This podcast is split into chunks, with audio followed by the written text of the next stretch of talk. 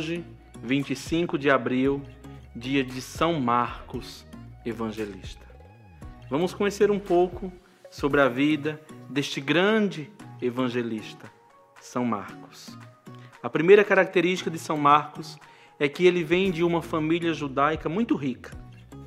Nasce ali numa família de muitos bens, de muitas posses, uma família judaica, mas também alguns historiadores nos relatam que sua família foi uma das primeiras famílias a aderirem ao caminho, aderirem a Jesus Cristo. A segunda característica de São Marcos é que ele seria aquele jovem que, quando Jesus é preso no Jardim das Oliveiras, conta o autor sagrado que João Marcos saiu correndo nu, enrolado no lençol, por medo. Diz que teve medo quando prenderam Jesus, que até a roupa Marcos deixou para trás e Marcos saiu correndo enrolado apenas com lençol. Depois, a terceira característica de São Marcos. Ele colaborou com o apóstolo Paulo. Ele foi esse companheiro de São Paulo. Conheceu Paulo ali em Jerusalém, depois vai, vai para Roma no ano de 66. Era esse colaborador, esse que auxiliou Paulo. Escreveu também a Timóteo. Então vemos que era um homem também incansável. Aprendeu também ali com São Paulo a ser esse homem incansável. Pedro citou muitas vezes Marcos em suas cartas. Algo interessante. Se formos ver as cartas de São Pedro, podemos ver várias menções que São Pedro faz a esse jovem, a, Marcos. Então, era alguém conhecido da comunidade cristã, tanto de Paulo quanto de Pedro. A quinta característica. Fato muito interessante, que na sua casa ele recebeu muitas celebrações de Jesus. Segundo a tradição, foi na casa de Marcos que Jesus viveu a última ceia que Jesus viveu ali a Eucaristia, o partir do pão, o lava-pés. Segundo a tradição, foi na sua casa que se deu Pentecostes. Então, era uma casa que recebeu a nascente comunidade cristã.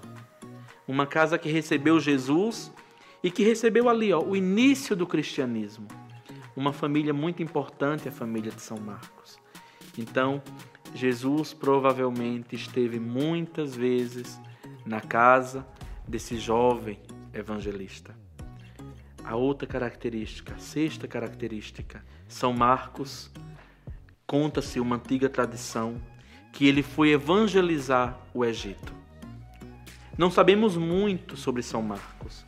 Não existem muitos relatos sobre São Marcos, mas os relatos que sabemos é que logo após a ressurreição, tudo, os apóstolos se dispersam pela terra, os seguidores de Jesus se dispersam e Marcos vai para o Egito evangelizar.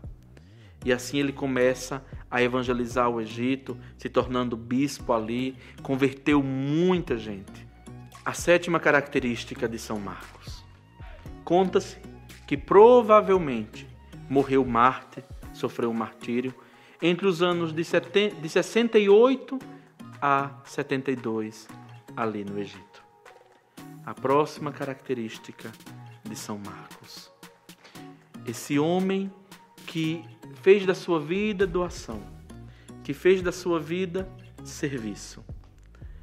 Conta-se que logo após o martírio, as relíquias de Marcos ficaram ali no Cairo, no Egito.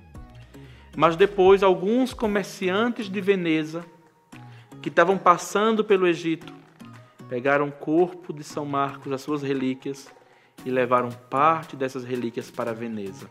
Depois construíram a basílica tão famosa e tão esplêndida de São Marcos em Veneza. A nona característica de São Marcos. Ele é o primeiro a escrever o Evangelho. O primeiro evangelista a relatar os acontecimentos da vida de Cristo.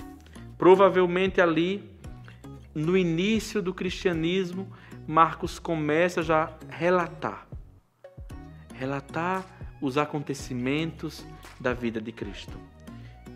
Marcos ouvia as pregações do apóstolo Pedro, ia ficando encantado com as pregações de Pedro, ia escrevendo aquilo que Pedro falava de Jesus, aquilo que ouvia Pedro falar. Depois, a décima característica de São Marcos. Marcos, ele é representado como um leão. Não sei se vocês já perceberam, mas cada um dos evangelistas são representados com um animal. São Marcos é representado por um leão. Por quê? Porque ele começa o seu evangelho dizendo, relatando João Batista como a voz que clama no deserto. O evangelho de Marcos começa com a passagem de João Batista ali clamando no deserto, convidando o povo à conversão. Por que ele é representado como leão? Porque o leão vive onde? No deserto. O leão ele vive no deserto. O leão ele grita no deserto. Então, Marcos, como este leão, ele quer anunciar o evangelho de Cristo.